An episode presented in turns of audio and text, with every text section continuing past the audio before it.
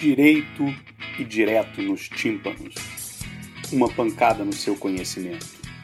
Começa agora o podcast da Escola Judicial do Tribunal Regional do Trabalho da Primeira Região.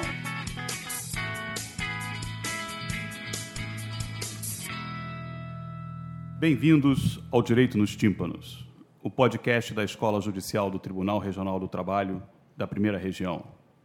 Eu sou Roberto Fragali e hoje converso com Mário José Missagia Júnior, professor do Instituto Nacional de Educação para Surdos, Hernani Nunes Ribeiro, professor da Universidade Federal de Pernambuco, campus de Vitória de Santo Antão, Luciana Gonçalves de Oliveira Pereira Neves, juíza titular da 58ª Vara do Trabalho do Rio de Janeiro, Juliana Teixeira Moreira, analista judiciária do TRT, lotada na Divisão de Processo Judicial Eletrônico, e Fernando Castro Rodrigues, técnico judiciário do TRT, lotado na 36ª Vara do Trabalho do Rio de Janeiro.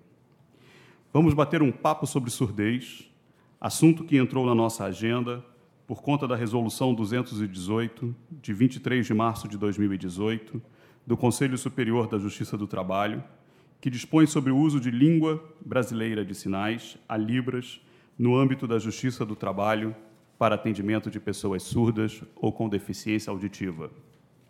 Nela, é determinado que todos os tribunais trabalhistas deverão dispor de, no mínimo, 5% do total de servidores e terceirizados habilitados para o uso e a interpretação de Libras. Para tanto, eles deverão oferecer capacitação com carga horária mínima de 120 horas além de promover ações educativas de sensibilização para tratar com pessoas surdas ou com deficiência auditiva.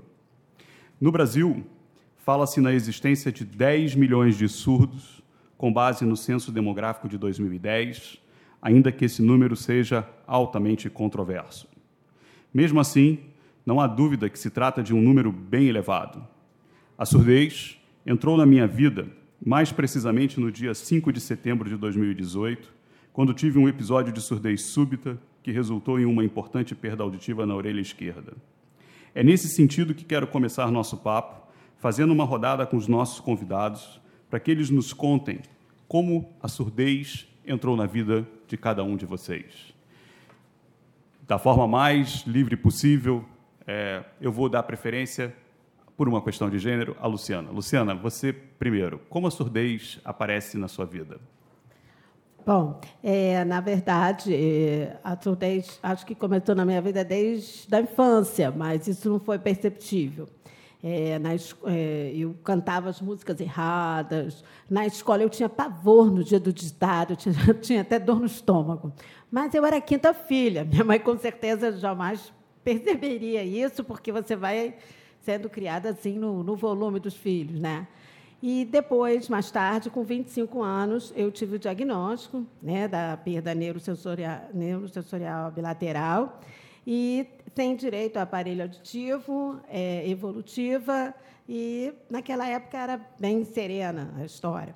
Só que, ela, com o tempo foi passando, né, as coisas foram piorando, até que, definitivamente, eu passei a não ouvir da mesma forma como você teve essa perda, aí surge e você começa a adotar as formas, né, os meios para se defender ou para sobreviver com a perda num mundo que efetivamente não é preparado para receber as pessoas deficientes. Hernani, e você? É, no meu caso, eu não sou pessoa com deficiência, mas eu tenho contato com pessoas com deficiência desde a minha adolescência. É, mais precisamente a pessoa surda, que surgiu no colégio. Eu cursava o ensino médio e no primeiro ano do ensino médio eu conheci um colega surdo na sala de aula. Uma época que não existia nenhuma nenhuma estratégia de acessibilidade, não existia intérprete de libras, não existia nada disso. E aí a ideia inicial era ajudá-lo com os conteúdos na sala de aula, mas na prática serviu para dar cola para ele, né, para terminar o ensino médio. Mas foi por esse caminho que eu comecei a aprender língua de sinais. Não imaginava que meu percurso de vida iria me levar para esse caminho e estou neste caminho há mais de 25 anos, trabalhando com inclusão não só da pessoa surda, mas a ideia de inclusão de forma mais complexa e mais ampla. E você, Fernando? Minha foi diagnosticada mais ou menos com uns 9 anos de idade, que eu tive a perda total da audiência, do ouvido, da audição do ouvido direito, né? E, mas na época o ouvido esquerdo suplantou e conseguiu consegui manter uma vida normal, razoável até os 35, 36 anos, quando realmente iniciou-se uma uma surdez gradativa, porque eu sou portador de autoesclerose. Então é, começou um processo de surdez progressiva. Então aí comecei a buscar é, a utilização de prótese auditiva e tentar me adaptar a esse contexto, como é que vai haver uma evolução até eu chegar a um nível de perda total da audição. Tá, é, eu tenho, com os três anos de idade, eu tive meningite menicocócica, né? Então, a minha surdez, ela foi sequela dessa doença. Quando a, a sequela foi o quê? Perda profunda do lado direito e perda severa profunda do lado esquerdo. E assim que possível eu consegui usar aparelho auditivo, fiquei usando esses aparelhos. Como eu já falava, foi possível manter a oralização, né? E em 2016 eu fiz um implante coclear só no ouvido direito. Então hoje eu sou uma surda oralizada, bimodal, né? Bimodal é o quê? Aparelho auditivo de um lado e implante coclear do outro. Ah, é. Juliana, então, de um lado coclear, do outro lado aparelho, aparelho auditivo. auditivo. Tá. E você, Mário, qual é a sua história? Na verdade, a minha entrada na educação de surdos né, foi justamente não pelo lado do, dos deficientes ou dos surdos, né, mas sim dos professores de surdos, porque minha família teve alguns professores de surdos no passado e esse era um debate recorrente na minha casa. Então, mesmo fui estudar outras coisas na minha vida, mas quanto mais eu estudava outras coisas, mais eu percebia que as outras ferramentas que eu achava eram úteis para esse debate. Né? Então, retornava e continuei por esse caminho até que entrei no Instituto Nacional de Educação de Surdos, né? onde eu trabalho com história da educação, filosofia da educação, quer dizer, juntando a minha formação com a questão da educação de surdos. Bom, então cada um de nós com uma história diferente, com uma perspectiva diferente, né?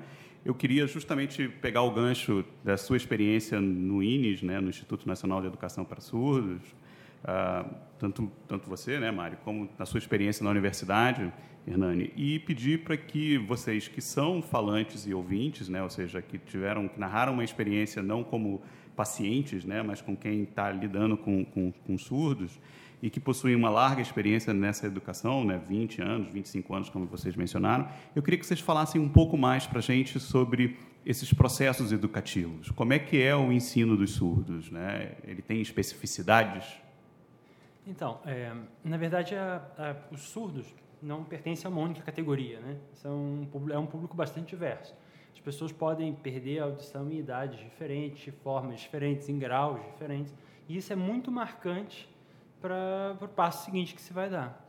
Além disso, não existe um único caminho. A educação de surdos, que tem mais de 200 anos, ela nasce é, na, na, sua vertente moderna, né, já dividida entre métodos orais e métodos gestovisuais, que a gente chama, né, seja utilizando linguagens de sinais ou processos de reabilitação da fala.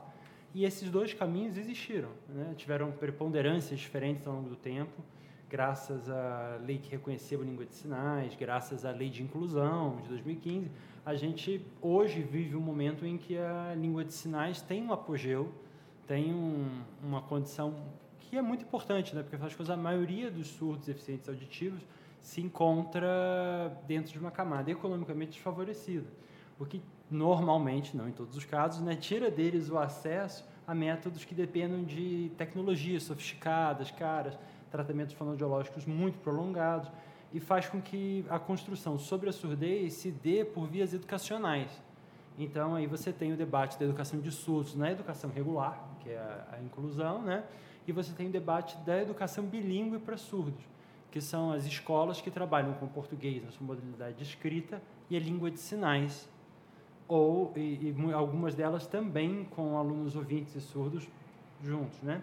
Mas dentro desse leque de possibilidades, você atende a maioria da população. Existe uma minoria da população que teve condições ou foi o desejo, o esforço da família de construir um caminho baseado na, em tratamentos fonoaudiológicos ou intervenções cirúrgicas, por vezes como implante coclear, ou utilização de aparelhos, para reconstruir ou construir mesmo né, um caminho de, de oralidade e de fala. Mas todas elas são formas diferentes de lidar com o fato de que pessoas não ouvem. Hernani? Então, é, trazendo para uma outra perspectiva, também a, a questão do, do, sujeito surdo na educação, e agora para a leitura da, da inclusão, que é o que é, tem dialogado com a formação educacional da maioria das pessoas. Né? É, como professor da licenciatura, e, e a discussão na, na licenciatura é sempre recorrente, porque a pedagogia bilíngue e a educação especial, que se tornou especializada para pessoas surdas, sempre foi caracterizada por, por essas discussões que o Mário trouxe. A educação é, oralista ou a educação de língua de sinais, e foi pensada para a primeira fase da, da formação do surdo. Muitas vezes os surdos chegavam na, na educação na primeira fase da educação, a fundamental, e saíam para as escolas regulares. Depois de 96, com a legislação, com a LDB, a, o próprio Estado entendeu que os surdos precisavam ser incluídos na escola. E isso foi de forma abrupta mesmo. Os surdos chegaram nas escolas e entendeu-se que a partir daquele momento deveria ser inclusão. E o que, é que aconteceu? A chegada do surdo começa a mexer com a estrutura da escola, muitas vezes com, com mais é, mais visibilidade do que outras do que outras pessoas com deficiência, porque o surdo juntamente com suas singularidades, o falante de libras traz consigo também a necessidade da comunicação. Então chega um sujeito na escola, o professor não teve formação específica para trabalhar a comunicação com esse sujeito, né, a formação pedagógica, não fala a mesma língua desse sujeito, e esse sujeito ele está na sala de aula, está na, na escola e precisa ser vivenciar a experiência de aprendizagem. Aí surge a necessidade do intérprete de Libras. Onde é que estavam esses intérpretes de Libras? Não existia formação. Falando da década de 90, não existia curso de formação para intérprete de Libras. Existia um movimento religioso muito forte. Então, muitos dos intérpretes vieram das igrejas para traduzir na escola e não tinham formação específica. O que, é que acontecia? Sem a formação específica, eu traduzia tal qual eu tinha aprendido na igreja. Então, muitas das fragilidades do processo educacional ficava mais evidente. E ainda tem o terceiro momento. A língua de sinais, até esse momento, não frequentava a escola, então o vocabulário ainda não, não estava amadurecido na língua de sinais. Não existiam conceitos na língua de sinais, como língua viva, para traduzir genética, para traduzir é, biosfera, palavras específicas do processo educacional. Então, o professor dava aula, o surdo estava presente, o intérprete estava presente, mas muitas vezes a tradução não estava acontecendo. Então, esse é um universo que, que percorreu a, a formação do surdo. É, os dados do censo de 2018 são recorrentes, a, o, o aumento de sujeitos inclusos está cada vez maior e, e a complexidade é sempre aparente. E, e, esses surdos hoje não estão apenas na, na educação básica, estão chegando na universidade, estão chegando no mercado de trabalho. Então, como pensar essa questão tão complexa da formação até a atuação profissional? Muitos surdos eles têm a formação básica, vão fazer universidade, vão fazer faculdade. Qual é o curso que aparece? Letras Libras. Mas nem todos querem ser professor de Libras. É aquele entendimento, parece que todo surdo só pode ser professor de Libras. É, tem um amigo surdo que falou que o sonho dele era ser professor de matemática, mas não tinha como fazer. É, e para encerrar esse raciocínio, na década de 2000, ainda quando a gente estava nesse momento, a gente não tinha uma legislação muito segura para garantir a segurança da tradução na sala de aula. O que, é que acontecia? O surdo ia para a universidade, juntava com três, quatro amigos surdos, para dividir o valor para pagar o intérprete por fora. Então, eles pagavam a mensalidade da faculdade e o intérprete. Então, o curso que eu podia fazer é o curso que eu tivesse outros amigos que quisessem fazer o mesmo curso. Então, eu não podia fazer o curso da minha escolha, eu tinha que fazer o curso da escolha da maioria para dividir o valor do intérprete. Então, essas são algumas das características da complexidade da educação de surdo, e aí eu falo do surdo da questão da língua de sinais. A gente nem entrou na questão da pessoa com deficiência auditiva e da perda da audição também. É, de, de, deixa eu aproveitar o gancho do que você falou, Hernani, é, para esclarecer para o nosso ouvinte. Né, eu, no começo, mencionei o censo de 2010, na verdade, o censo do IBGE é o censo da população. Sim. Quando você alude aqui ao censo, você está falando do censo da educação. Isso, o censo escolar. Né? O censo escolar que vai justamente mostrar esse processo de inclusão. Mas antes da gente explorar um pouco mais o censo em si, eu queria explorar algo que o Mário mencionou antes, que é a ideia do bilinguismo, né? ou seja, das escolas que são bilíngues ou, do processo educativo bilíngue entre Libras e português. Né? É, no que, que isso é diferente de uma escola americana, de uma escola alemã, de uma escola francesa, ou seja, no que, que isso é diferente desses processos bilíngues que a gente ouve falar e que estão muito no nosso imaginário de falar uma língua estrangeira e não necessariamente falar libras, né? O que, que vocês podem me falar sobre isso? É, acho que assim, é, a língua de sinais é uma língua completa, né? Com uma forma própria. Ela não é a tradução de uma da língua portuguesa ou a língua de sinais praticada na França não é a tradução da língua de sinais francesa. Ela é uma língua em si mesma, com a sua própria estrutura. Só que como ela é uma língua gesto-visual, ela não tem as mesmas demandas de, de, outras línguas, né? Que se ou são orais, né? Ou orais escritas. Então a maneira como a concordância é feita, a forma como a você pode combinar os elementos e principalmente pelo menos do meu ponto de vista, a possibilidade de você dispor do espaço como forma de organizar seu pensamento. Então, se você está dizendo alguma coisa, sinalizando com as mãos num lugar, você pode deixar aquele assunto naquele lugar, dar um passo para o lado, ou simplesmente se deslocar um pouco e poder sinalizar em outro, né, nesse outro espaço e separar os assuntos. Ou você pode representar ações que aconteceram usando seu corpo, como, por exemplo, mover os braços, indicando o movimento que foi feito, ou derrubar sua, né, fazer um movimento de queda com a mão para indicar que houve uma queda. O que não é só sinalizar, não é, não é só usar os sinais, né, que seriam as, estão no lugar das palavras, mas é encarnar aquela própria língua viso-espacialmente. Mas o que realmente torna a questão interessante e complicada muitas vezes é que a língua portuguesa não tem uma correspondência com essa língua. Então você vai ter que ter uma educação bilíngue, que não são duas línguas escrita e oral, escrita e oral paralelas, né?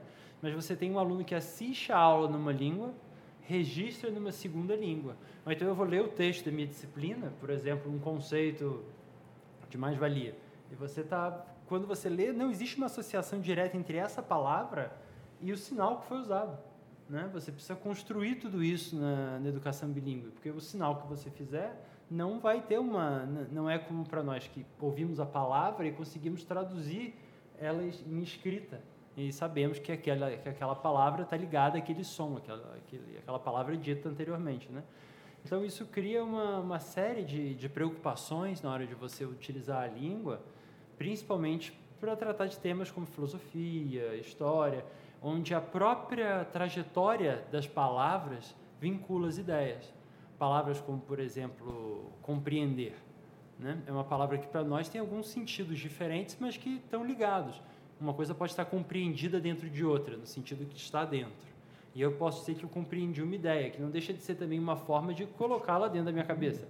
Mas em língua de sinais, eu vou sinalizar um compreender e outro de uma forma. Essa ponte não existe entre os conceitos. Então, você na hora que você está falando essa aula e ela vai ser traduzida, porque você está num ambiente que tem pessoas chovendo e pessoas acompanhando a tradução, isso tem que ser levado em conta. Né? E tem que ser feita a ponte entre esse aluno que usa língua de sinais e o texto que está em português. E na hora da prova ele tem que saber traduzir o que ele pensou em Libras para a língua portuguesa, né? supondo que não seja uma prova em língua de sinais. Aí é o aluno ouvinte que vai ter que traduzir o pensamento dele do português para Libras. Então é um bilinguismo muito singular, né? Mas tenho certeza que o Hernani tem algumas outras colocações, porque da área de Libras, especificamente. É, eu, você falando me fez pensar algumas coisas quando, é, enquanto professor de Libras, ensinar Libras para ouvintes, que aí é o processo contrário, né? Então, é, a maioria do propenso estudante a Libras, quando chega para cursar a disciplina, o que, é que ele imagina? É que cada sinal é uma coisa.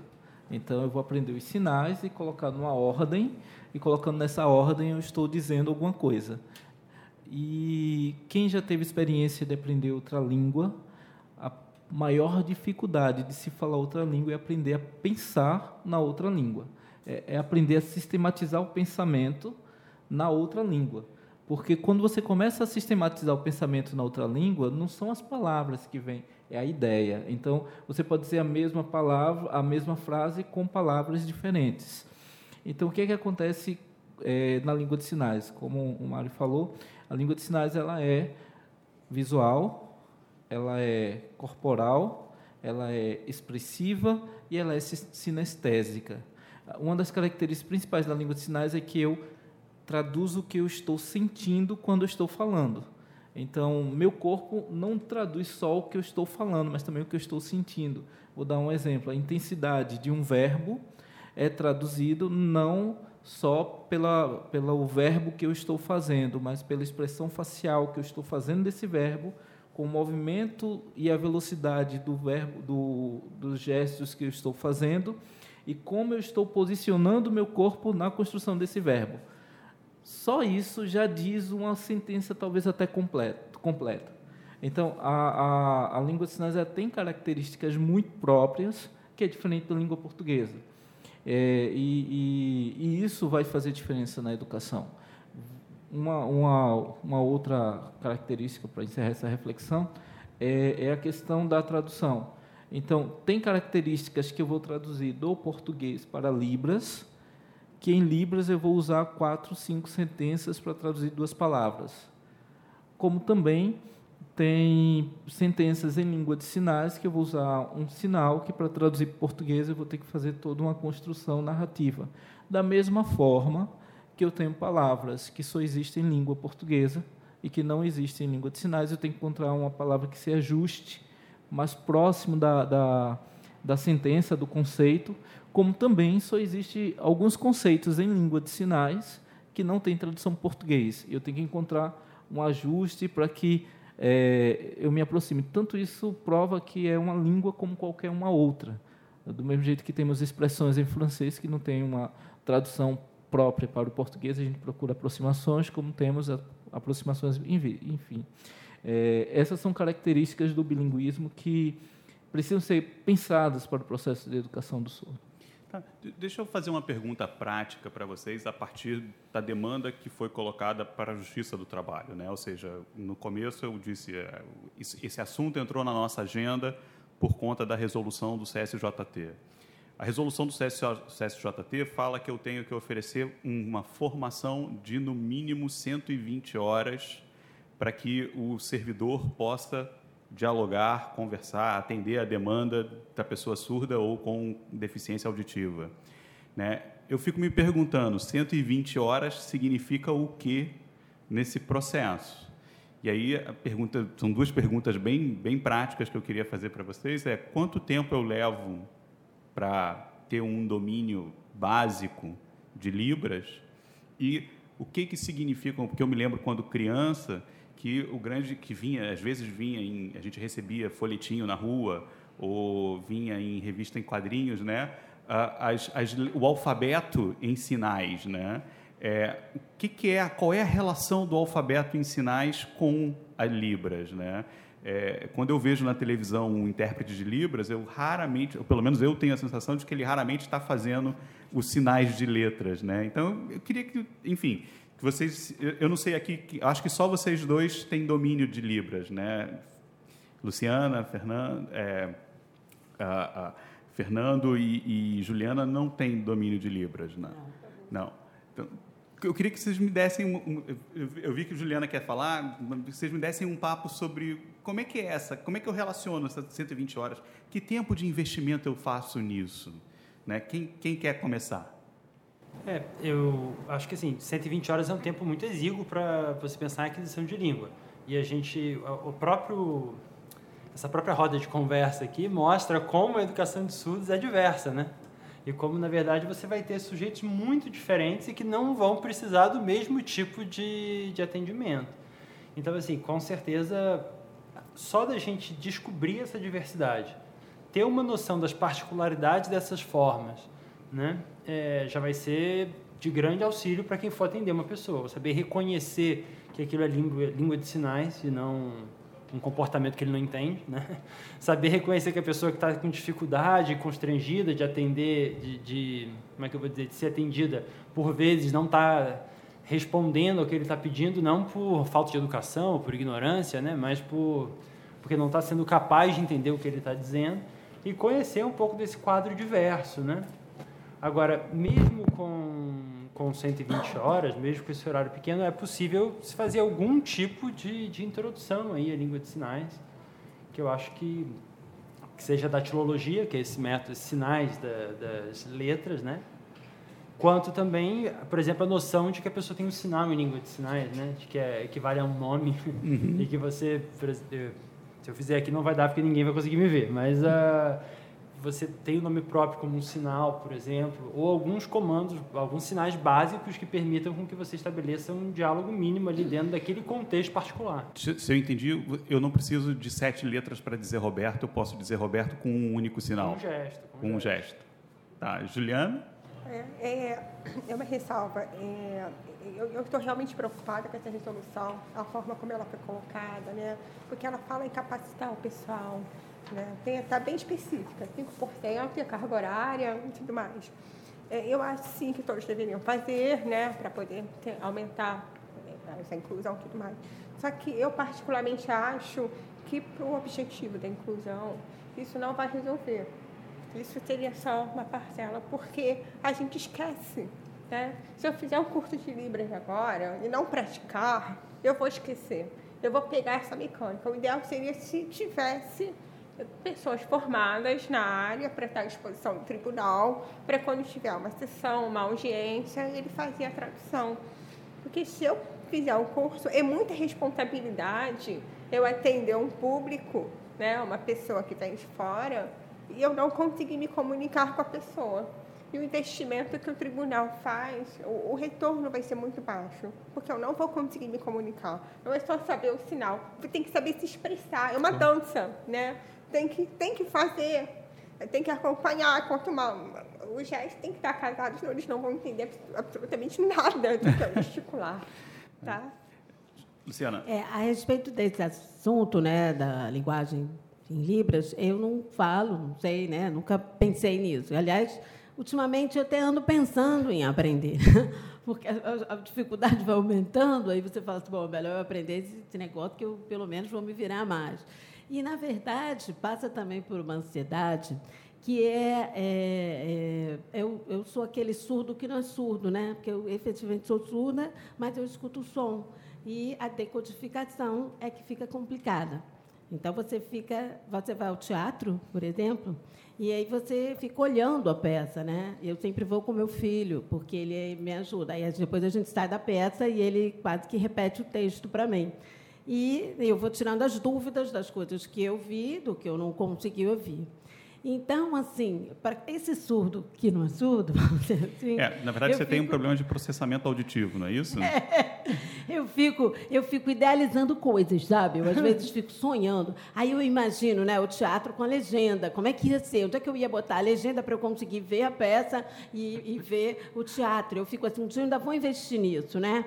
É, e, e outras coisas que eu fico imaginando, como é que seria com legenda, né? Como é que eu conseguiria para eu conseguir é, dar conta, né? Eu que penso, poxa, todo filme nacional tinha que ter legenda, porque eu vou no filme nacional é péssimo, eu não consigo escutar o filme, né? Então, assim, fico, quando me chamam para o tema, eu falo, só não pode ser nacional, porque para mim vai ser certamente difícil. Então, era essa colocação que eu queria. Fernando? Não, é com relação a toda essa parte de formação de livros, eu lembro que uns dois, três anos atrás, a Isaac fez um curso de livros. Na época eu cheguei até a me inscrever em tudo, comecei participar, mas é justamente como a, a Juliana falou. É difícil para você perceber, você consegue pegar naquela parte da apostila o movimento com os dedos, você faz aquela um, todo o um alfabeto, mas tem toda uma expressão corporal, expressão facial, que você só consegue a partir do que você lida constantemente com isso. Inclusive, eu me lembro que era uma colega servidora, que ela está na Bahia, que foi a que ministrou o curso, ela falou que, inclusive, até em grupos tem uma certa diferença de interpretação. Você, a, o, a língua de Libras ela não tem um consenso nacional em geral com relação a isso. Então isso também dificulta para você poder transmitir o, o, transmitir ou ensinar esse tipo de dessa língua. Então não sei se isso é verdade ou não, coisa falando. Então tem muito grupo, tem muita, muitos sinais, muitos gestos, que fazem uma distinção entre um e outro.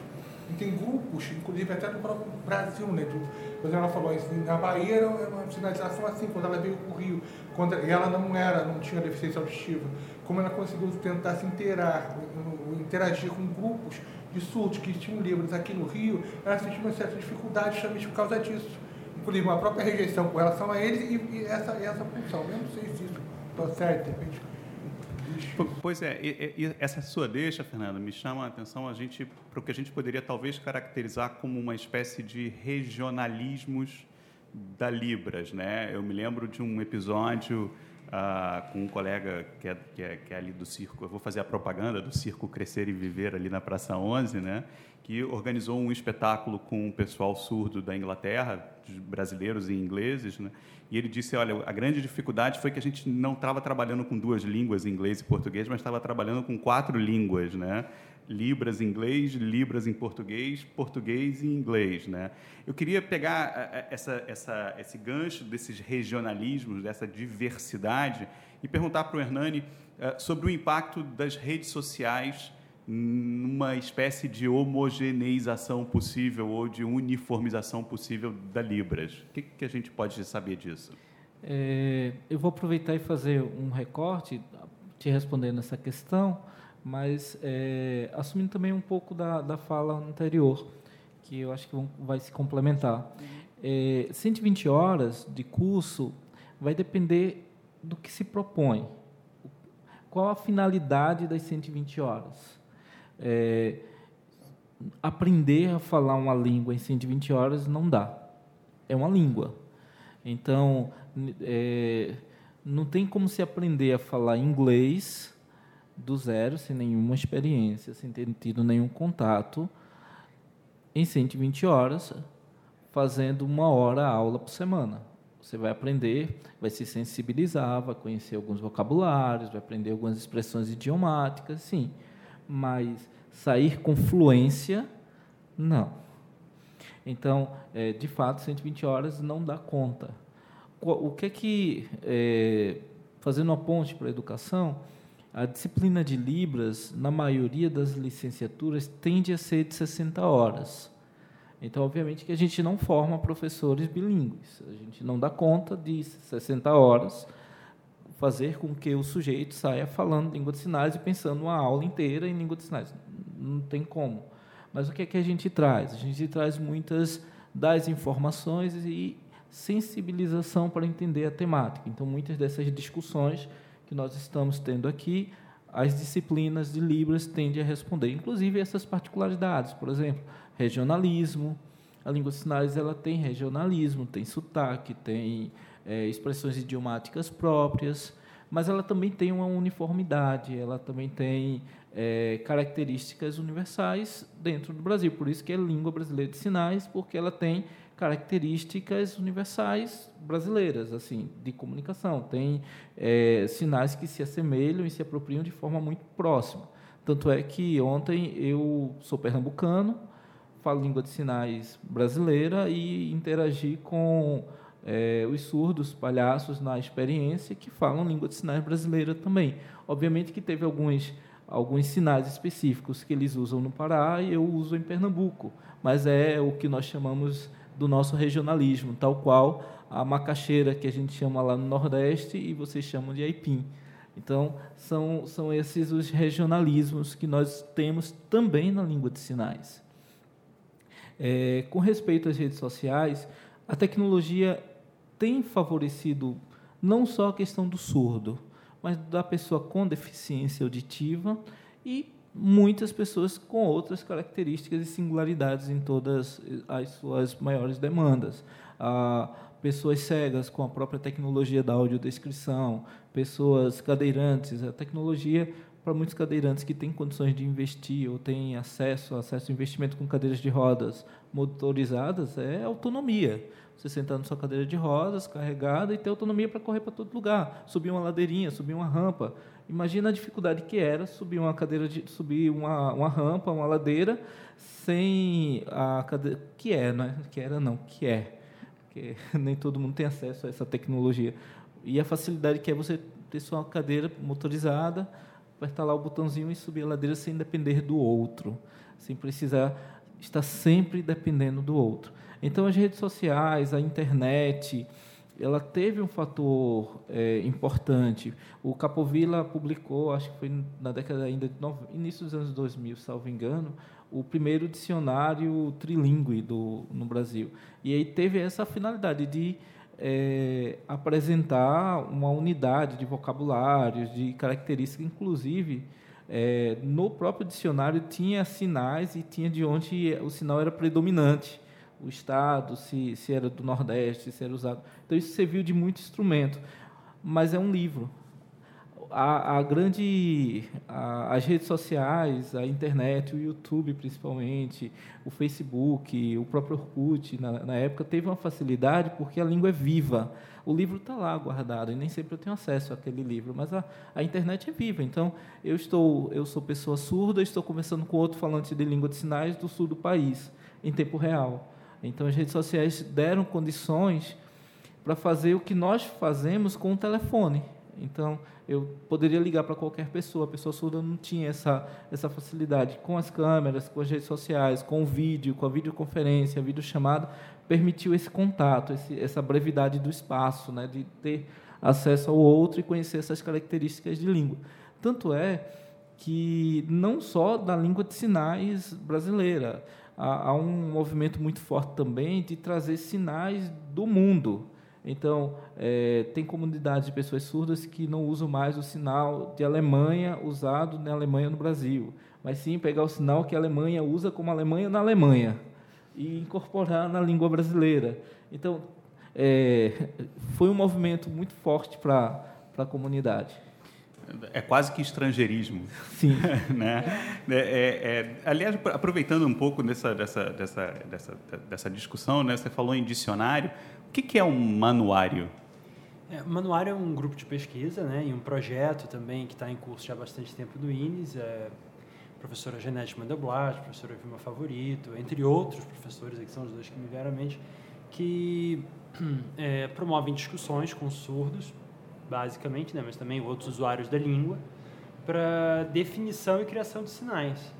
Então, é uma espécie de dicionário, só que em língua de sinais, porque, como o Hernani tinha mencionado né, mais cedo, é, a língua de sinais está entrando em alguns espaços que ela não frequentava antes.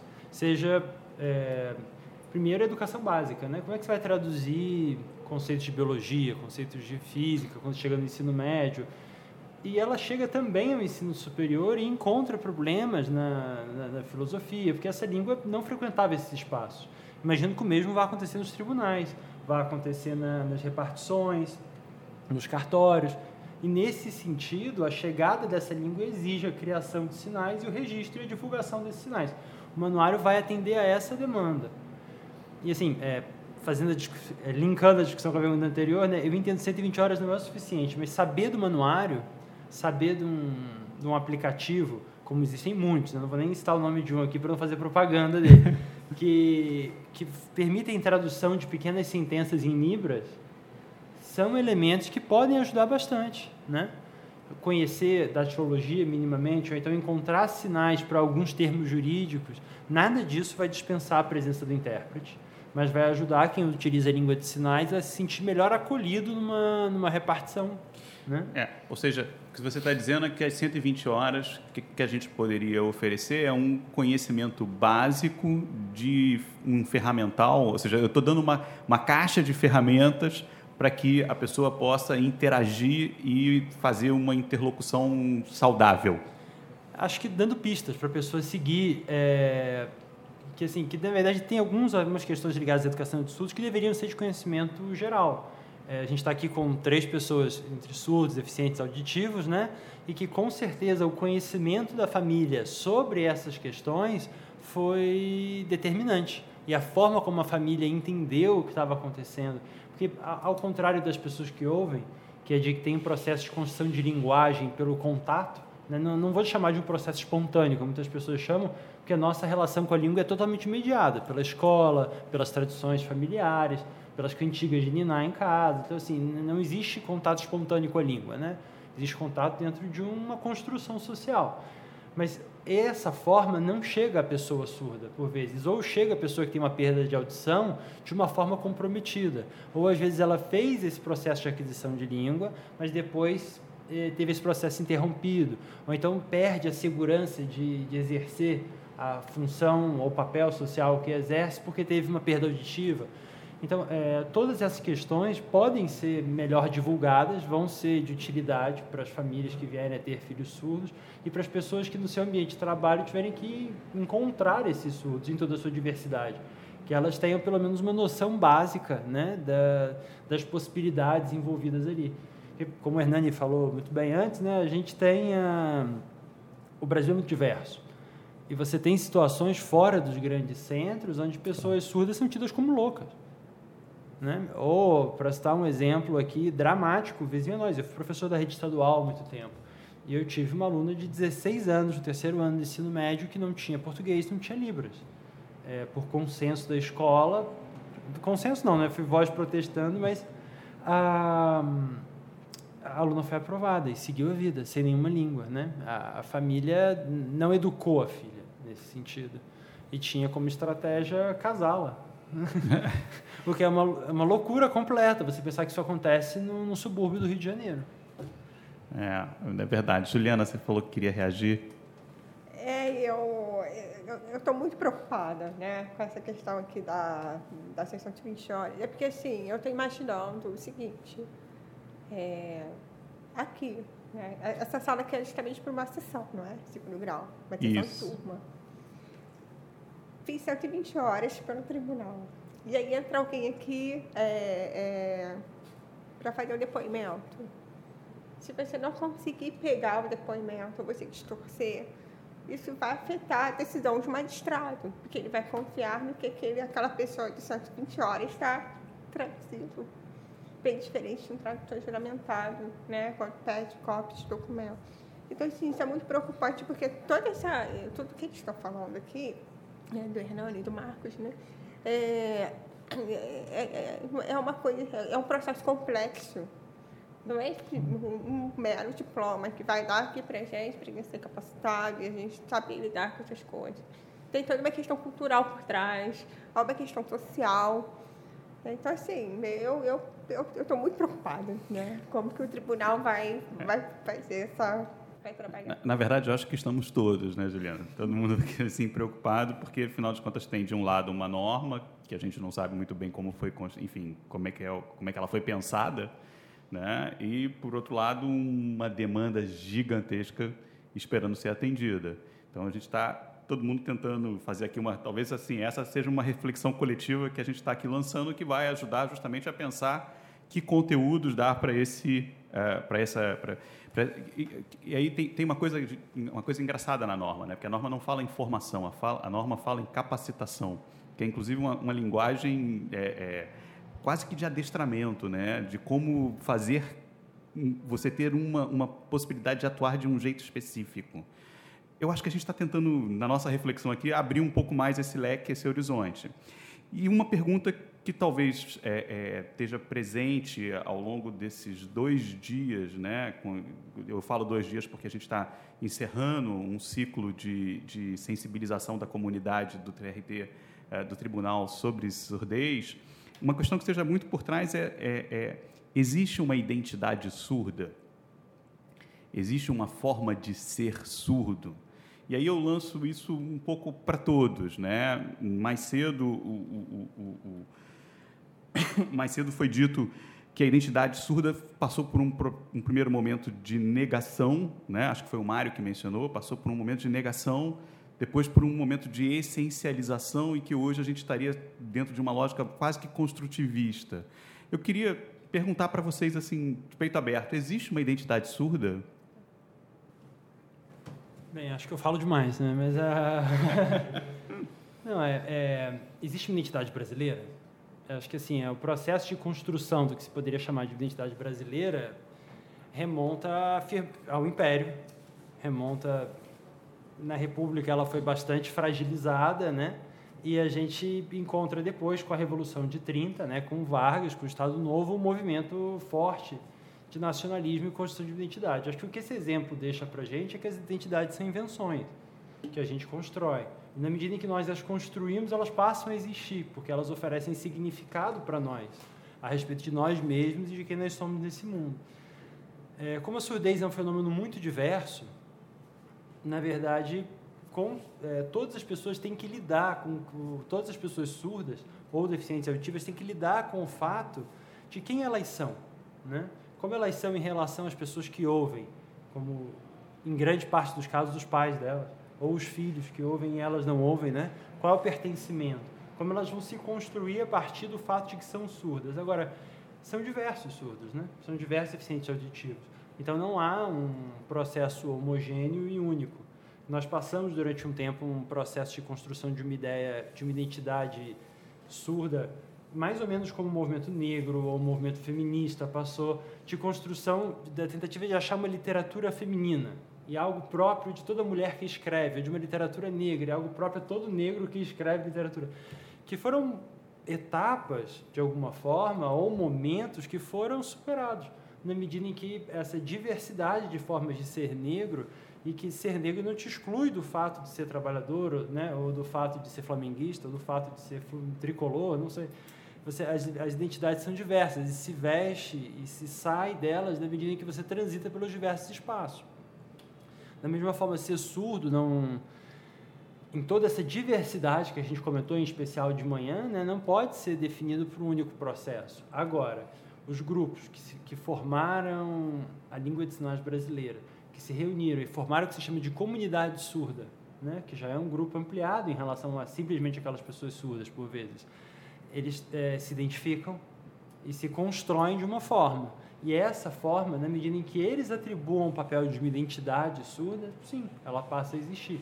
Da mesma forma como a identidade brasileira é fruto de uma produção que começa com o Império, passa esses abalos na República e no Estado Novo se reforça novamente. Né? Então, cultura e identidade são construções. Não, essa questão que você coloca, Fragale, se existe uma identidade surda, né? Eu, eu acho que a gente acaba é, conversando com outras pessoas que têm o mesmo problema, eu acho que a gente acaba adotando um comportamento muito similar. Claro que cada um é, acaba tendo um, é, um, lado, né? O, o, que se deprime, eu vejo dois lados: o que se deprime, o que, se, o que passa a se isolar o que não quer efetivamente se esforçar porque ele não escuta e tal, e o que luta para pelo espaço, o que brinca com a surdez, o que ri do fato que acontece. Eu acho que aqui a gente até está entre os que, que brincam mais com essa história, né? Hoje, até o Fernando falou que ele durante muito tempo ficou mais fechado, mas hoje está aqui, né? Assumindo essa essa essa parceria que não escuta. E acho também que o nosso comportamento é, influencia na sociedade que a gente convive. Né? Os, eu tenho um filho que fala muito alto. E já, já fez audiometria, já fez várias vezes, e ele fala alto, e o, o motivo principal que se acha é porque eu não escuto. Então, isso interfere na personalidade dele. Ele passou, tem uma voz mais alta, ele fala mais alto, e já tem até as cordas vocais irritadas, é possível, porque fala por ser ouvido, para poder é, que, eu, que eu dê atenção. Então, eu acho que é, é, esse comportamento social, tem os amigos que começam a falar se gesticulando, né? Todo mundo fala quase que em mímica para você, para que você entenda. Falou que é surdo, todo mundo começa a muda o comportamento. E isso, claro, eu acho que isso interfere na nossa personalidade, na personalidade de quem convive, na sociedade como um todo. É, assim, o que me, assim, o que aparece de uma forma clara nas, nas falas é a pluralidade, né? A diversidade, tanto das identidades, dos tipos de surdez, enfim, de todas as, as circunstâncias. Mesmo assim, reconhecendo essa, essa pluralidade, é, é, também forçoso reconhecer que o fosso é enorme, que a distância é muito grande. Né? E uh, ontem, por exemplo, na apresentação dos palhaços surdos lá no, no fórum da, da, da Rua do Lavradio, é, ainda que eu tenha sido acolhido com um enorme carinho pelos palhaços, né, pelo Kleber, uh, pela, pela Aline, enfim, pelo, pelo, pelo pessoal, é, foram enormes as dificuldades de comunicação. Né? Eu acho que o máximo, assim, o, o, o, sinal que eu consegui fazer melhor foi o do coraçãozinho, né, dizendo ah, foi ótimo, e o do polegar para cima dizendo maravilha, deu tudo certo, né? É, hoje no debate de manhã uh, me chamaram a atenção e a gente não tinha atentado, né, da dificuldade proporcionada pela mesa linear, né, pela mesa retilínea em que as pessoas estão colocadas umas la ao lado das outras e não umas de frente para as outras, né? Ou seja, são inúmeras as situações que mostram as dificuldades do cotidiano, as dificuldades do dia a dia, né? É, embora eu não esteja aqui pedindo para vocês me darem né, a fórmula de pirlim-pim-pim ou né, a, receita miraculosa. Né?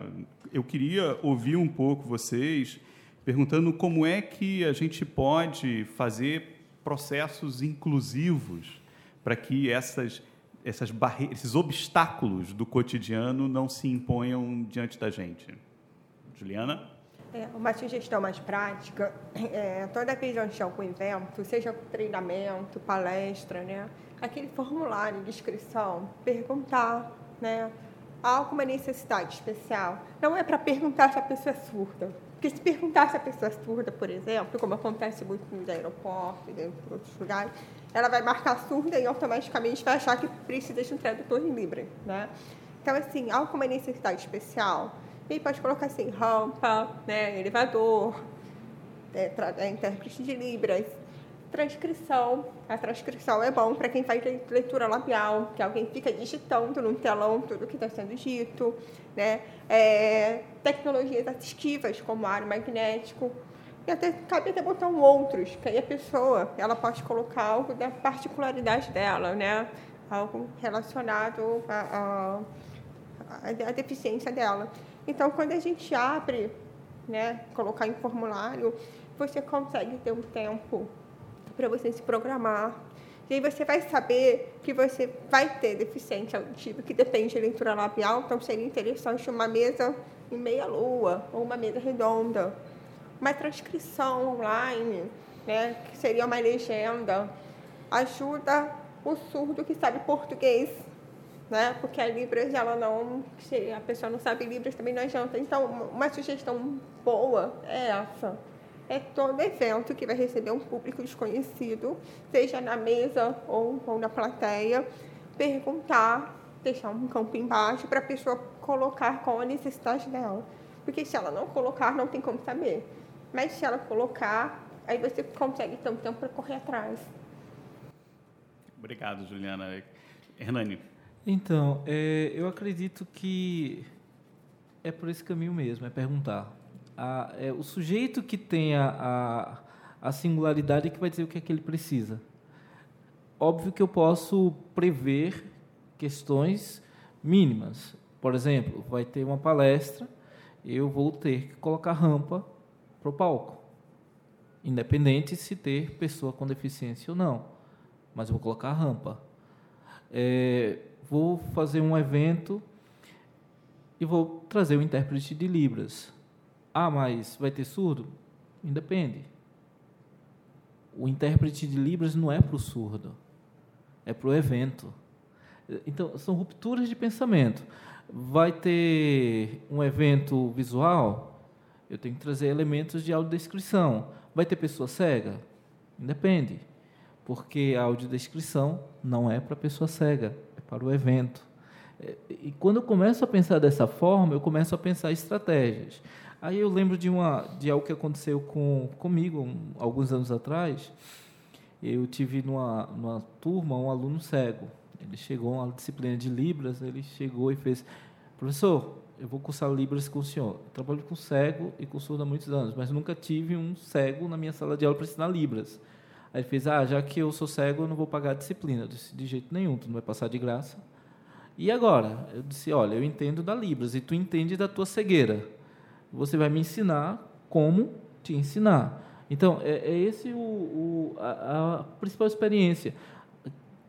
Cada sujeito tem a sua singularidade. Eu não posso partir de uma generalização que vai servir para todo mundo, porque tem especificidades para cada sujeito que é, é muito característico. É, a questão da. Eu vou trazer de novo o exemplo da cegueira. Eu posso pensar uma experiência de cegueira que vai dar certo para 90 cegos na sala, mas tem uma pessoa com baixa visão essa pessoa com baixa visão tem uma especificidade diferente, que a, a, especificidade, a especificidade do cego talvez não atenda a ele. Então, é, conhecer o público, conhecer quem vai participar do evento e prever que é, algumas coisas básicas são, são possíveis. A gente usa muito o termo do desenho universal, né?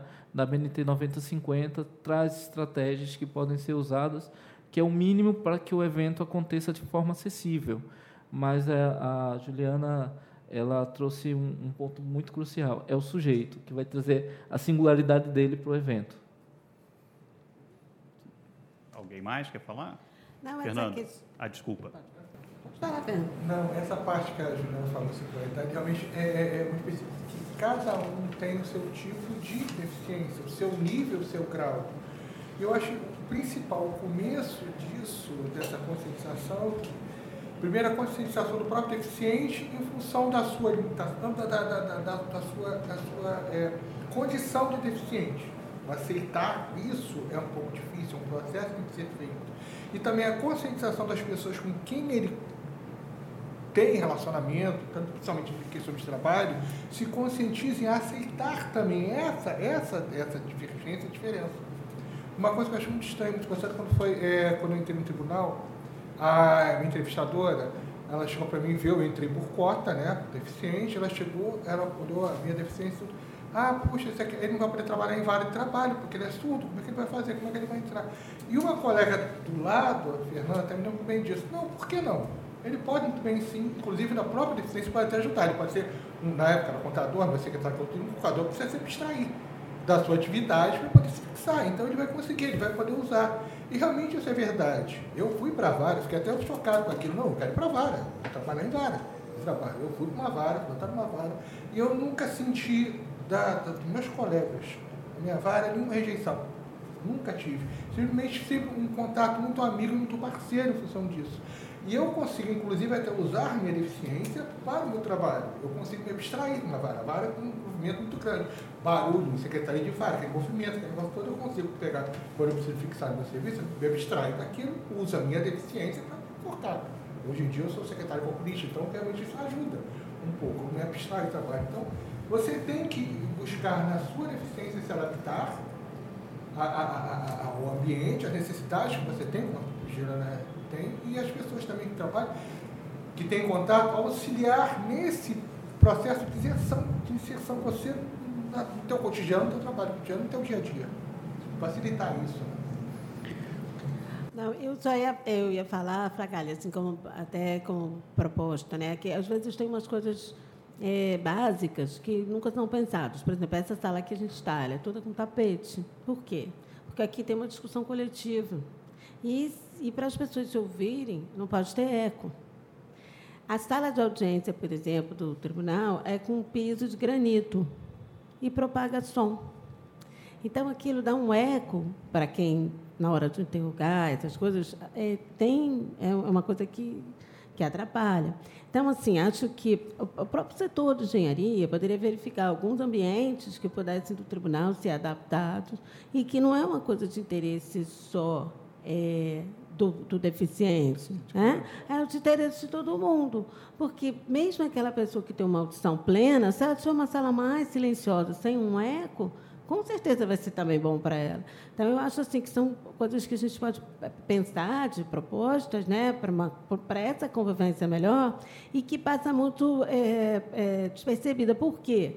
Porque quando a, a, pessoa não tem a deficiência ou não conhece, por isso eu acho muito importante essa nossa discussão que a gente está fazendo, trazer para o tribunal, o tribunal começar a pensar para que essas propostas surjam. Né? Eu nunca tive esse problema de servitude, de convivência, de tratar diferente, nada disso. Mas eu tive uma, uma, um momento em que, eu que a minha secretária de urgência precisou sair, eu tive dificuldade de encontrar outro. Inclusive, um servidor que chegou a conversar comigo que ia, que ia aceitar o cargo, no dia seguinte ligou e disse, olha, pensei bem, não vou sair da minha zona de conforto, não. Porque trabalhar comigo era mais pesado. Então, são coisas que a gente, sabe, tem que pensar. Agora, não levei a mal, enfim, ficou ele para lá. Mas são coisas que eu acho, tem, principalmente na questão da arquitetura, tem coisas que não são caras e que o tribunal pode fazer para todo mundo, entendeu? Deixa eu aproveitar. É, ontem, ontem uh, o Hernani estava conosco lá no, no, no, foro, viu algumas audiências acontecendo, né? entrou nas salas junto com os palhaços, uh, assistiu às apresentações. Né? Uh, aliás, um, né, os palhaços foram uma, uma tentativa que a gente fez dentro desse projeto de sensibilização, que não contou nas 120 horas, mas que tinha uma ideia de, por uma forma lúdica, tentar despertar a atenção da comunidade para a questão da surdez e para a questão da Libras. Né? É, durante o dia, a gente teve momentos bem intensos, né? com gente chorando, com manifestação de, de público, né? É, episódios bem marcantes mesmo, e, uh, ao mesmo tempo, também teve momentos de. Eu, eu, é, é, é eu, vou exagerar, vou ser hiperbólico no meu, no meu na, na, minha caracterização, né? mas de gigantesca indiferença, né? das pessoas olhando para os palhaços dizendo deixa para lá, eu estou preocupado aqui com o meu processo, não quero nem saber do que está acontecendo. Eu queria te ouvir um pouco, é, Hernani, como um olhar externo, alguém que acompanhou a, a experiência, o que, que você achou do, da, da, experiência de ontem com os palhaços? Então, é...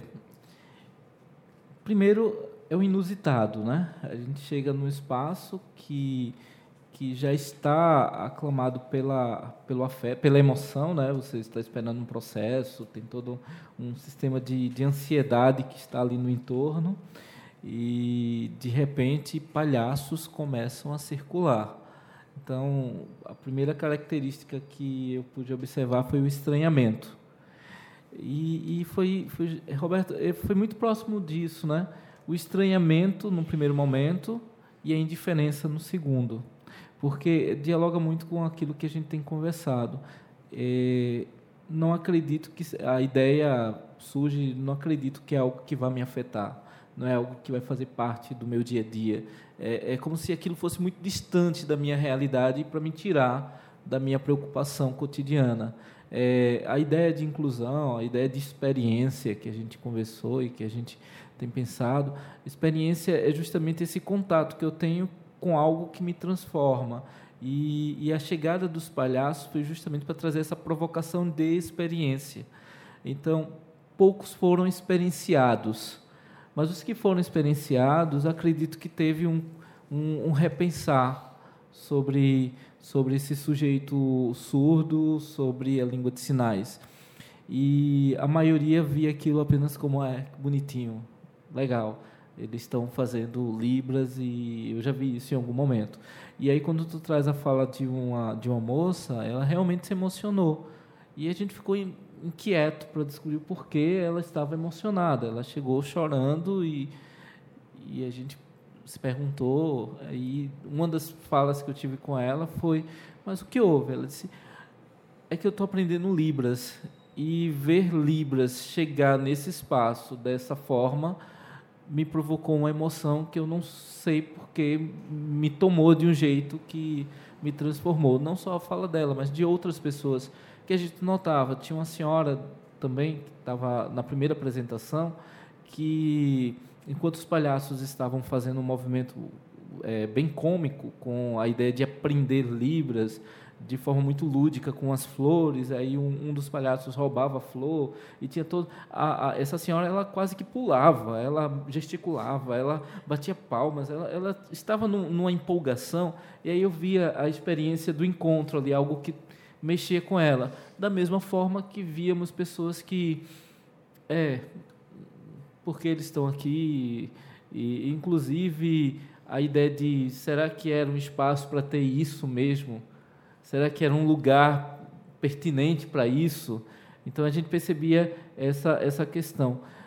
Mas eu acredito que a, a, a experiência da tarde e da manhã ela pôde provocar esse encontro. Eu acho que essa era a ideia, a sensibilização do sentir, né? Sensibilizar é, é sentir uma experiência distinta. E eu acredito que essa experiência provocou nessas pessoas um, um olhar diferente, minimamente de ter visto uma pessoa surda fora daquela leitura do surdo sinalizando, mas um surdo profissional, um surdo que trabalha, um surdo que sai daquela, daquele olhar do surdo que trabalha muitas vezes em supermercado, enchendo é, sacolas, o surdo que é professor de Libras e só professor de Libras, que é só instrutor de Libras ou só instrutor de Libras, ou os surdos que chegaram em espaços é, mais privilegiados, como professores de Libras em universidades, mas mostrar que, que eles estão em outros espaços, que acontecem e que há outras formas de sensibilizar também. Então, foi essa minha impressão do, do experimento de ontem. Ah, obrigado pelo depoimento. É, eu, eu, sei que o Fernando já falou um pouco de como foi o processo dele de ingresso no tribunal, né, da ida para a vara e tudo. É, e, e, e Luciana, pela, pela apresentação que fez, pela sua apresentação inicial, quando, do seu primeiro contato com a surdez, na verdade, traz um pouco da surdez prévia a, a, ao ingresso no tribunal. Né? Uh, já Juliana e, e, Fernando, se eu entendi bem né, na trajetória de vocês, vocês é, entram com a surdez no tribunal já com ela mais é, vivenciada, né, como um elemento mais forte da trajetória de vocês. Eu queria, em cima da ideia de encontro, né, perguntar como é que foi para Fernando e para Juliana, Luciana talvez, como é que foi o encontro de vocês com o tribunal? Como é que foi esse processo de acolhida? É, vocês sentiram é, um processo de inclusão, de recebimento, de recepção? Ou uh, uh, houve um, um pouco de indiferença, como a gente testemunhou ontem lá com os palhaços? Né? Como é que foi esse processo? Fernando? Eu já antecipei né, a, a fala anterior a respeito disso. No primeiro momento, houve aquele impacto com a entrevistadora, é, primeira questão, porque não poderia ir para tipo assim, você tem limitação, você não pode ir para qualquer lugar, você não pode fazer qualquer coisa. Então isso me chocou no primeiro momento, e depois veio até a outra colega, Fernanda, que amenizou isso. E realmente é, eu consegui entrar, ir para onde eu queria, e eu nunca, eu nunca, nesses mais de 10 anos de tribunal, nunca tive nenhuma rejeição interna com relação à minha deficiência. É muito pelo contrário, me acolhido e continuo sendo acolhido até hoje, que acontece muito em vara. É, e a administração quando em vara as coisas são muito rápidas, e as mudanças vêm muito rápidas nos procedimentos. Então, eles são passados assim no geral, não específico. Então, às vezes, nessa hora, eu, não escutar direito, fico afastado, então acabo não percebendo, não entendendo, não escutando qual é a nova prática, a nova atuação que vai ser feita com relação a uma notificação, a um, a um procedimento que está sendo feito, que o juiz entende que deve ser mudado que a legislação altera. Então, nessa hora, eu já pego, tento perceber o máximo possível, mas mais tarde vem um colega que ela me explica tudo isso, com uma calma, uma tranquilidade. Então, sempre foi assim. Então, isso eu não tenho. Eu recebi um pouco de direção na parte, como essa, você falou, da parte externa. Atendimento de balcão, você, com a sua deficiência, você fica limitado. Né?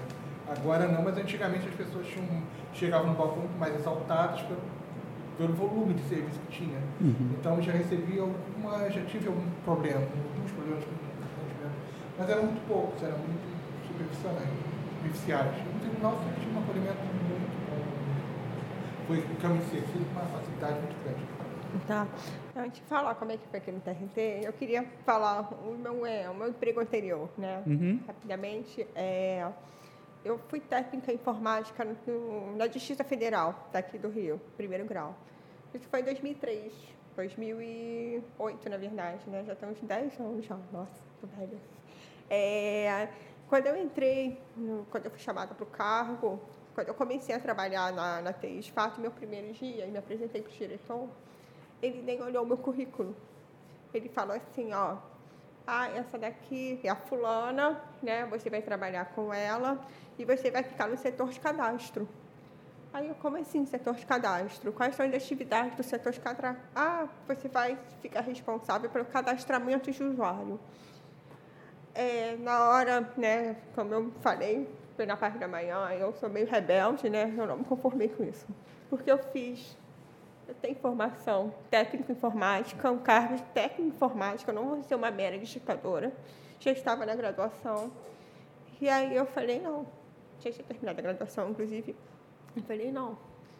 É, não, eu, eu não vim aqui para isso. Né? Vou, não vou ficar fazendo cadastro de usuário, ficar resetando senha. Né? Não vou fazer isso. Me desculpe. Tá? Você nem olhou o meu currículo. E eu sei que dos outros candidatos que entraram, todos passaram por uma rodada para ver qual o setor que vai melhor se enquadrar, tá? Mas você nem perguntou o que, que eu faço. E fui muito brava, muito brava.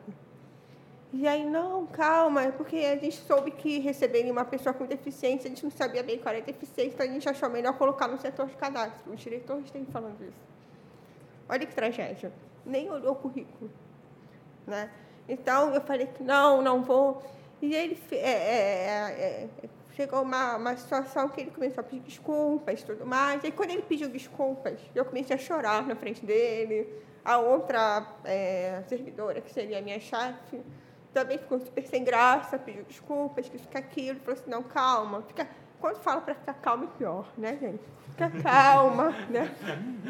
Porque eu comecei a ficar mais nervosa ainda, porque eu já tinha visto o papel da lotação na mesa dele, a publicação, e aí ficar no setor de cadastro, gente. Há uma, uma tendência a subalocar, né? a duvidar da nossa capacidade ou do nosso potencial por conta de minha deficiência. Então, isso marcou muito. Eu lembro que é, a situação se resolveu rapidamente, né? ele começou a conversar, perguntou o que eu queria fazer e tal. Aí eu disse para a área que eu queria ir. Ele ainda foi resistente, porque já estava cheio, ainda fiquei meio assim. Né? E a área de TI também, ela, infelizmente, a gente sofre preconceito também por ser mulher. Né? A informática é uma área com muito homem. Então, eles duvidam do potencial de uma mulher. Isso, isso, acontece muito até hoje. Então, foi muito difícil. Esse primeiro mês, até sair a publicação, até ir para aquele outro setor. Né? Ele ainda tentou fazer uma jogada. Olha, vou colocar você duas vezes na semana para cumprir uma tarefa aqui e os outros três dias você vai para o setor que você vai ficar. Foi uma negociação tensa, constrangedora, né? É, eu, tá, é, eu, a partir daquele momento, apesar de eu lembrar dessa história, eu nunca fiquei rancorosa com esse diretor. Nós nos demos bem, eu bem depois. Mas ele, até hoje, quando ele me vê na rua, ele com certeza lembra disso. Ele sai, a gente vê que não, é, não fica muito à vontade. Foi um erro dele, que na verdade não foi bem um erro dele, foi um despreparo da própria Justiça Federal de entregar uma pessoa sem, sem uma conversa. Né? Mas aí depois eu mudei de setor, fui, fui para. É, eu consegui produzir e fazer tudo que eu, que eu pensava em fazer. Agora, aqui no TRT, foi um pouquinho diferente. Eu realmente não me lembro se no setor médico houve algum tipo de, de entrevista, né? Que por coincidência tem a assistente social daqui do TRT, a Carla Vale, ela tem um irmão que é implantado, né? Mas é, eu já, já estava tá no setor. Mas quando eu comecei a trabalhar no TRT, na primeira semana, primeiro dia, assim, para não passar pelo episódio que eu passei na Justiça Federal, eu já saí falando. Né? Antes que teve um problema com o. Eram duas secretarias de TI, queriam me mandar para uma, fui para outra. Eu já fui direto no diretor de TI, né? Com, né? Ó, eu quero ficar fazer isso, tal, minha praia, né? É, eu sei fazer isso, isso, isso, até essa experiência. Ele falou assim, ótimo, a gente está precisando disso, né? Que é processo judicial eletrônico, que na Justiça Federal já estava mais maduro e aqui estava começando. Então, eu consegui ficar na área. E a chefia imediata, ela foi muito boa, porque a minha chefe, na época, eu falei com ela assim, olha, eu tenho deficiência auditiva, não tinha implante coclear ainda, então eu dependia mais de leitura labial. Falei com ela, em casa, assim, em casa eu falo no telefone, então se tocar, eu vou atender para te ajudar. Se eu não conseguir, por algum motivo, porque a ligação está baixa ou está com ruído, eu vou ter que te passar o telefone. Né? Ela não, não tem problema nenhum. Ela falava assim: se você não quiser atender o telefone, não tem problema. Né? Eu queria abusar dessa boa vontade. Mas eu acho isso errado. Né? Eu acho que a gente tem que tentar, se não conseguir, e aí sim passar. E aí o telefone da mesa dela, é, a gente teve um pouco de dificuldade no início, porque eu nem sabia que existia linha digital e linha analógica que é convertida em digital. Aí a linha dela era uma convertida com aparelho mais simples. Eu pegava, falava assim, é, Érica é o nome dela, Érica, é, não está muito bom, é, na minha casa o telefone é melhor, sabe? Aqui é, tá com muito ruído, tá, tem alguma coisa errada, não é possível. Até no celular eu consigo falar melhor. Aí ela, não, calma, calma, calma, vamos lá. Aí foi no setor de telefonia, que é da TI também, que fica do lado, conversou com o rapaz, aí veio o rapaz, ah, a gente vai arrumar uma linha digital para você. Né? Só fez remanejamento dos ramais, e aí veio aquele telefone melhorzinho, digital. Eu pegava, que era uma beleza. E aí eu falava assim, nossa, você teve a oportunidade de se livrar desse telefone. E você ainda pega o telefone para perto de você. Né? Então, assim, é, diferente da Justiça Federal, que eu já cheguei com encaminhamento, uma coisa forçada, eu tive que me impor no TRT foi um pouco foi bem diferente. Teve diálogo, teve essa troca, teve essa tentativa de melhorar o, o telefone. Não é uma coisa assim que eu vou dizer que isso vai funcionar para todos. Mas eu acho que a gente tem que dar o tempo todo, dando feedback né, de como aquilo está tá resolvendo ou não está. Se eu achasse que todo telefone seria com aquele chiado, talvez eu teria é, desistido de trabalhar com, com atendimento. Mas eu falei, não, não é possível, gente. Na minha casa eu falo no telefone que está horrível. Então, quer dizer, ela poderia ter desistido ali, mas não, fez questão de ir lá, chamar um colega, veio técnico. Então, isso é muito bacana, essa boa vontade que, é, que a gente vê aqui no TRT. É, não falo do, dos dois lugares em si, mas das pessoas que cruzaram, né? Essa, essa boa vontade que as pessoas têm. E o que acontece hoje na minha equipe atual, a minha equipe é maravilhosa. É maravilhosa. A gente faz muita videoconferência com o pessoal de Brasília e outros regionais, né? Então, imagina um telão com vários, vários quadradinhos, em cada quadradinho, um lugar diferente. Aí, quando a gente fala em lugar diferente, vem o que que a gente não gosta? Sotaque, né? Sotaque. Pessoal do Nordeste, principalmente. E aí, às vezes, eu, eu fico assim. É, aí, os meninos né, da minha equipe eles percebem, de alguma forma, que eu não estou entendendo. Eles me leem, eles já me conhecem. Tem um que já fica com um caderninho e vai escrevendo palavras-chave. É incrível isso. Eu nunca precisei é, pedir para ele fazer isso. Né? Aí ele vai, ele puxa a caneta, rabisca uma palavra ou outra, aí faz, sublinha, né? Aí, quando o que vai me perguntar alguma coisa rapidinho, ele fala, ó, eles estão perguntando do prazo. Né? Então, com aquele contexto todo, que é uma linguagem nossa, gente, olha que máximo. É uma linguagem nossa. Tem papel, tem rascunho, tem essa leitura corporal e a conversa anda. Porque eu poderia chegar e falar, não vou participar. Não vou conseguir, não vou conseguir entender tudo. Eu entendo muitas coisas, mas não tudo. Precisa desse uhum. fechamento. Então, isso é uma forma que a gente conseguiu trabalhar, que não teve treinamento, não tem nada, mas ali, na nossa sobrevivência, né, a gente conseguiu fazer isso. Então, assim, eu tenho que agradecer muito a minha equipe. É a melhor equipe que tem, a minha gente, porque eles conseguem sensibilizar, eles conseguem me ler, eles me ajudam muito. Isso é muito bom. Que bom, um belo depoimento e, enfim, me dá a pista. A gente está caminhando para o final do nosso podcast, desse nosso encontro, né? A Juliana contou para a gente esses episódios de, de satisfação profissional, né? Tanto de de, de, frustração profissional lá na Justiça Federal, mas também de satisfação profissional aqui conosco. E eu não, não queria é, caminhar para esse final uh, sem chamar a atenção para é, pequenos episódios que a gente só começa a prestar atenção depois que a gente se torna é, entre aspas vítima, né? Ou que a gente é parte da comunidade, ou que essa identidade começa a fazer parte da gente, né? Desde que eu tive meu episódio de surdez súbita, né? Uh, nos restaurantes, é, eu começo a observar que agora eu sempre sento à esquerda, porque o lado direito é o lado que ouve bem. Né? É, o melhor de todos foi eu pude ressuscitar o velho egoísta, para quem não se lembra disso, né? que era o fone de ouvido dos antigos radinhos AM, aqueles radinhos de pilha que só tinha de um lado, não tinha do outro lado, só, só atendia, era, era um monofone. Né? Então eu pude ressuscitar o egoísta do velho radinho de pilha de meu pai para poder usar agora, para poder ouvir música, enfim, outras coisas, sempre do lado direito. Eu imagino que todos vocês têm ao menos uma boa história, um episódio, uma narrativa para compartilhar conosco. Né? Eu pediria que um, cada um de vocês contasse um, uma história.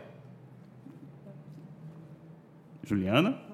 É, história, é, história sim. Eu, desculpa, eu vi pessoas de barba, né? Quando começa a vir pessoa com barba, com bigode, tipo um ambiente ruidoso. é difícil. Não, isso é pessoal. Eu sinto que isso é pessoal. é difícil. Então, às vezes tem, se tiver é, uma pessoa barbuda com bigode e outra sem, eu vou na sem barba. Né? Melhor conversar com quem não tem barba nem bigode, nesse caso. Né? Porque o, é, é, dificulta, a gente não vê os lábios, só vê os dentinhos, a boca abrindo Juliana, e fechando. e quando faltam os dentes também, que o som sai falhado? Gente, olha, eu colho muitos depoimentos, assim, vocês não têm noção, é difícil. é difícil. Eu fico, ah, meu Deus, não tem uma dentadura qualquer, uma coisa que auxilia, porque a gente fica com pena da pessoa e é, ela tem uma dicção com dificuldade, né? E ao mesmo tempo querendo ouvir, né? Querendo ouvir o que ela fala. Isso é uma coisa que me dá. Eu em depoimento, como eu colho muito depoimento, eu tenho essas dificuldades. E até eu interrompi ali a Juliana, mas para falar é, é, interessante, você tinha falado antes né, do pessoal que te ajuda com a escrita. Eu tenho um secretário de audiência. Né? O povo fala comigo e eu estou olhando a tela do computador. Aí eu não estou escutando. Para mim, eles estão falando entre eles. Estou que está falando, mas não sei.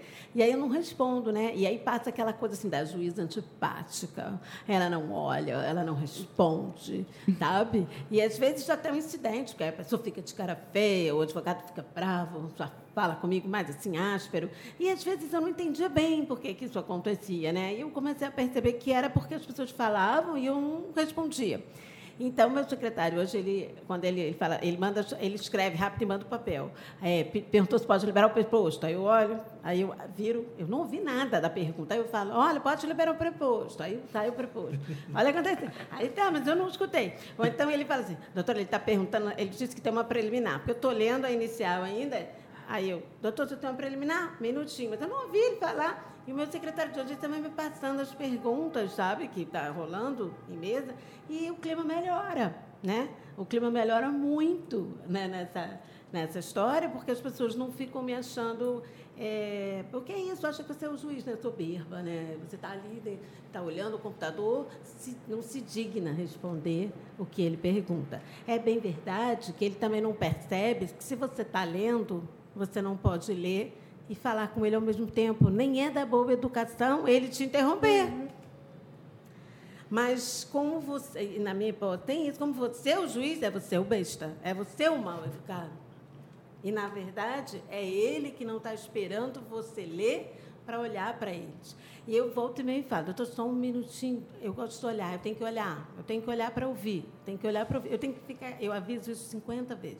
Aí você fala, aí vira para o computador e o camarada começa a falar de novo. Ele começa a falar de novo, aí eu faço com a mãozinha, boto a mãozinha para esperar, né? É muito interessante, assim, nessa, nessa dinâmica do auxílio do colega, que você fez a colocação e das situações, das, das formas que a gente arruma para Gali para se defender, né? Claro. Eu sentar do lado de cá, a testemunha hoje fica de frente para mim, eu boto ela na minha sala de audiência em Caxias, que eu fui juiz, ela há 12 anos, era muito grande, então eu botava ela, ela no tablado. Mas aquele, subir naquele tablado também, muitas vezes, era complicado, porque a pessoa, quando ela subia, uns se sentem em casa. Subiu ali, está no mesmo andar. É, Para mim, já nem tinha que ter aquele tamanho. E, ou ela sobe, ela, ela fica com vergonha, ela se fecha. E aí eu tinha que, de acordo com o comportamento da pessoa, também me adequar. Se o camarada chegasse muito à vontade, achando que estava na casa dele, né, dia de domingo com a família, aí você tem que. Ah, a cadeira está quebrada, eu estou um pouco caído na cadeira, até para a pessoa né, se posicionar, porque senão ela acha que fica um pouco abusada. É impressionante. O que estava tímido, eu fazia uma brincadeira, dava uma relaxada para ela se soltar e não ficar tensa e não prestar um depoimento comprometido, porque às vezes compromete o depoimento. Né? O meu comportamento, às vezes, quando eu pergunto de novo, a pessoa já fica com medo, porque acha que tem alguma coisa de errado. E, na verdade, só sou eu que não estou ouvindo. Né? As pessoas, teve uma vez em Itaperuna, foi muito engraçado, que eu, eu era um senhor muito simples, e ele disse para mim assim, ô dona, eu já falei isso para a senhora três vezes. Mas é isso. Fernando? É, dois episódios só para um na parte profissional, que antes de eu ser advogado, meu contato de trabalho era preposto uma empresa, e preposto constante, ele via constantemente, estava aqui.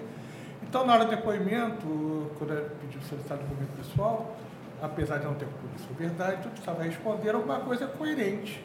Então, o juiz me fazia pergunta, aí eu, hã? Eu já tinha escutado o que ele tinha perguntado, mas usava minha deficiência para quê? Para eu ter um pouco mais de tempo para poder pensar o que, que eu ia responder.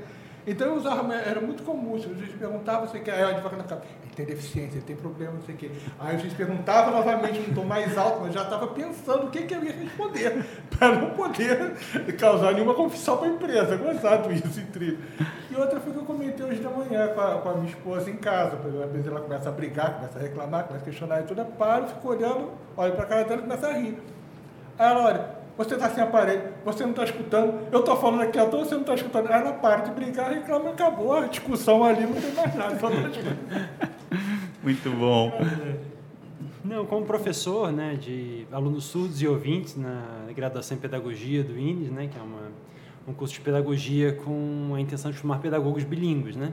Então você tem aula de Libras e aula de português, né, para surdos e ouvintes separadamente, tem todo um processo de formação.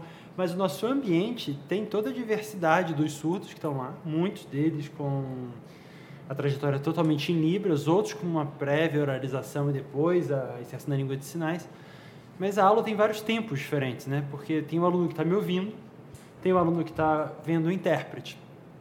E isso é muito complicado, porque no calor do debate, da aula, você fala e o aluno responde, e você quer responder.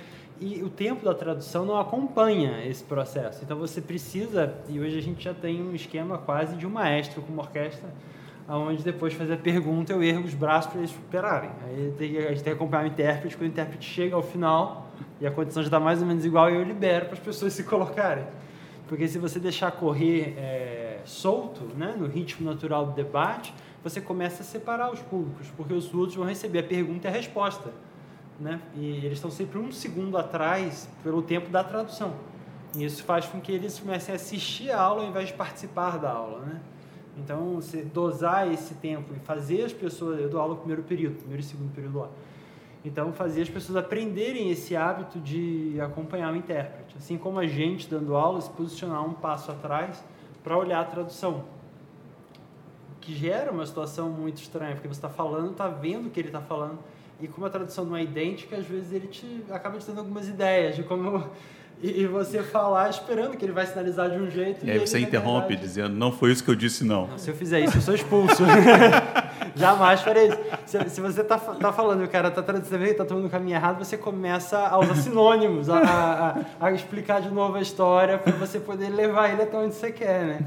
Então tem toda uma, uma forma e um tempo particular de trabalhar com, com o intérprete. É, eu posso comentar duas experiências é, uma com intérprete, principalmente quando acontece em fazer versão em libras, a gente falar em libras e o intérprete falar em língua portuguesa, que a gente chama é, comumente de versão voz. Então acontece muito isso. Você está falando em libras uma coisa e o intérprete começa a pegar uma linha de raciocínio diferente. E aí você é, observa os sinais e aí você vai para, repensa o que você está falando, repete tudo de novo, porque para traduzir do português para libras, a língua, nossa língua materna, nossa língua de pensamento é a língua portuguesa. Então traduzir para libras é mais fácil, mas traduzir da libras para a língua portuguesa o processo é diferente, é mais complexo. É, e, e aí aconteceu, é, lembrei de, de duas experiências com amigos surdos.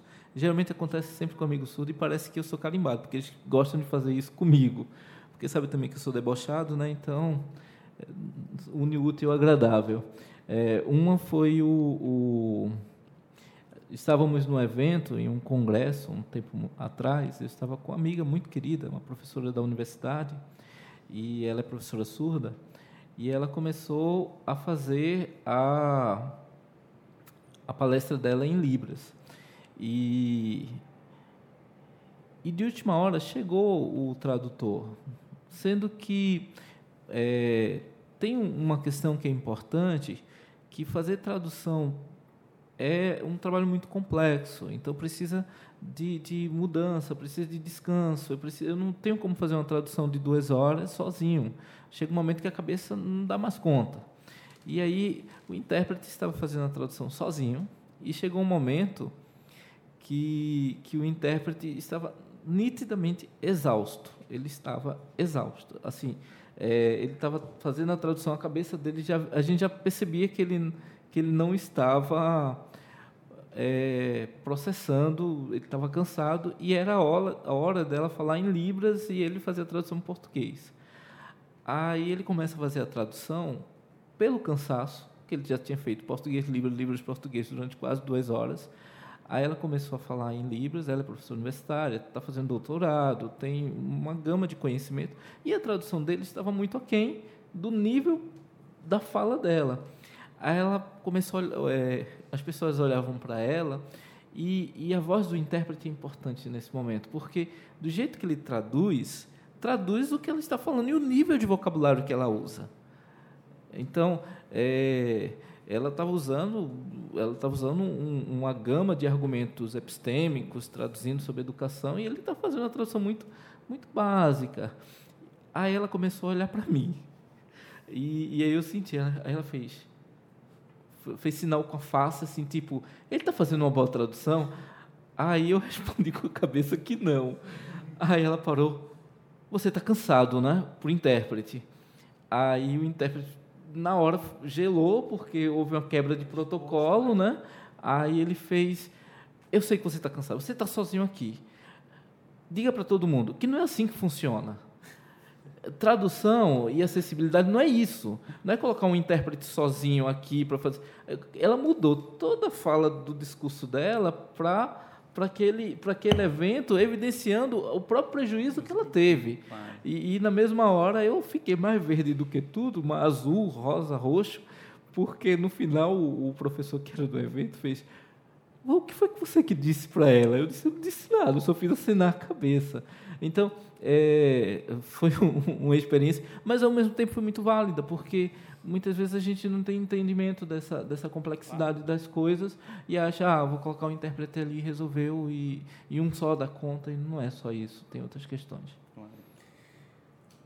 Bom, estamos chegando a, ao fim de mais um Direito nos Tímpanos, o podcast da Escola Judicial do Tribunal Regional do Trabalho da Primeira Região. Em tempos difíceis e de comunicação truncada entre falantes e ouvintes, quando o diálogo parece fraquejar e a intolerância prosperar, pensar processos inclusivos, acessíveis e educativos para quem está à margem é algo fundamental. Não se trata tão somente de dar cumprimento à norma do CSJT, mas de efetivamente produzir um processo transformador no âmbito dessa casa desse tribunal, do Tribunal Regional do Trabalho da Primeira Região. Esse podcast é mais um esforço nesse sentido e, por conta disso, eu gostaria de agradecer a todos pela participação. Obrigado, Mário. Obrigado, Hernani. Obrigado, Luciana. Obrigado, Juliana. E obrigado, Fernando, por compartilharem seus conhecimentos e impressões conosco. Fica aqui o convite aos cinco para retornarem e prolongarmos esse bate-papo, inclusive com outros temas. Né? Uh, várias competências foram aqui mencionadas, eu acho que a gente tem aí um, uma gama de assuntos para conversar. Obrigado ainda ao Luiz, nosso engenheiro de som. Obrigado ainda e, sobretudo, a você, ouvinte, que nos acompanhou até aqui e pôde assim conhecer um pouco mais sobre as circunstâncias de vida dos surdos, além dos esforços de sensibilização desenvolvidos no TRT do Rio de Janeiro. É hora de dizermos até breve, até o próximo Direito nos Tímpanos, o podcast da Escola Judicial do Tribunal Regional do Trabalho da Primeira Região. Curtiu? Quer ganhar uma hora de formação? Direito nos Tímpanos também te oferece essa possibilidade. Basta clicar no link abaixo e responder as perguntas do questionário. É rápido, fácil e indolor. E vale uma hora.